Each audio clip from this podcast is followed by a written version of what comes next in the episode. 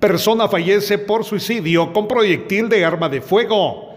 Efectivos policiales a bordo de la unidad policial Ki-117 se dirigieron a el caserío San Pablo Nopales de la aldea La Parroquia Lancetillo del municipio de Uspantán, departamento de Quiché. Al llegar establecieron que efectivamente en el corredor de un inmueble se encontró a una persona sin signos vitales, quien en vida correspondía al nombre de Anselmo Pascual Q, de 20 años de edad manifestó el papá de la víctima que momentos antes se encontraba bajo efectos de licor y portaba un arma de fuego. Por causas que se desconocen, efectuó disparos en contra de su humanidad, específicamente en la parte del cuello, falleciendo instantáneamente. También indicó que el arma de fuego era propiedad del difunto. Policía Nacional Civil y Ministerio Público realizan las diligencias correspondientes del caso.